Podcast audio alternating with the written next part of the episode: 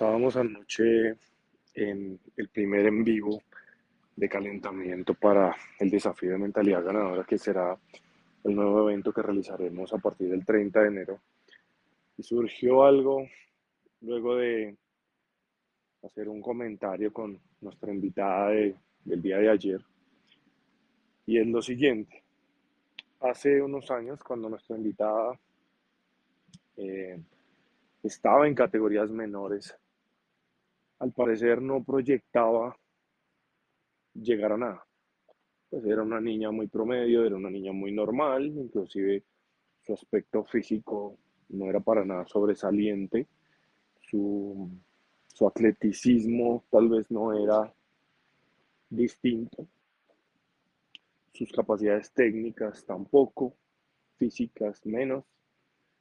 Y hoy en día, pues ahí en el, en el envío ustedes pueden ver eh, los resultados que está obteniendo esta deportista, con la cual he tenido la oportunidad de entrenar el último año, pero, pero ¿a qué voy? A que démonos cuenta cómo lo que fue no necesariamente será.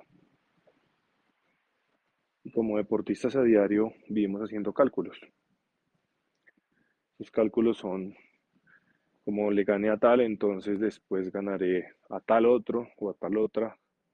Como perdí esta competencia, entonces después voy a perder otra vez y me enfrento al mismo rival. Pero todo el mensaje muy sencillo que quiero compartirte el día de hoy es a que no te creas ese, esa clase de cálculos, lamentas esos cálculos para simplemente sentirse mejor, tratar de sentir certeza y tranquilidad entrar en una estabilidad, en una zona de confort que le permita mantenerse viva, mantener, eh, digamos que todo bajo control. Es una mentira de que hay algo que se controla. Y pues porque es un intento de control, porque es tratar de predecir algo que es impredecible. Más bien, si yo fuera tú que eres deportista, pondría todo mi enfoque en el hoy, en cómo voy a hacer para mejorar hoy y esa suma de pequeños de pequeñas mejoras en el presente es lo que te va a llevar seguramente a ganar en el futuro. Y cada vez que la mente me distraiga diciendo, oiga, como tal cosa pasó antes, entonces tal otra pasará en el futuro, dudaría de ese pensamiento no le creería, no me identificaría con ese pensamiento y más bien cambiaría mi enfoque como te lo acabo de comentar. Un, un consejo muy sencillo, una recomendación que surge de haber visto a tantos, tantos deportistas que por estar calculando se perturban, se distraen, bajan su rendimiento, las cosas no les salen como esperan y entonces pierden algo muy muy importante para un ser humano que es pierden su potencial.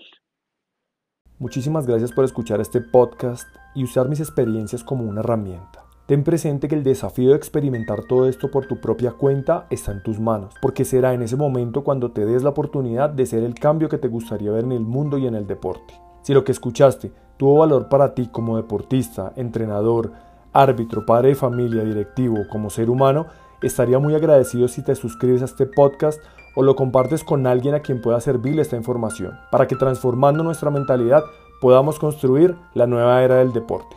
Te espero en un próximo episodio.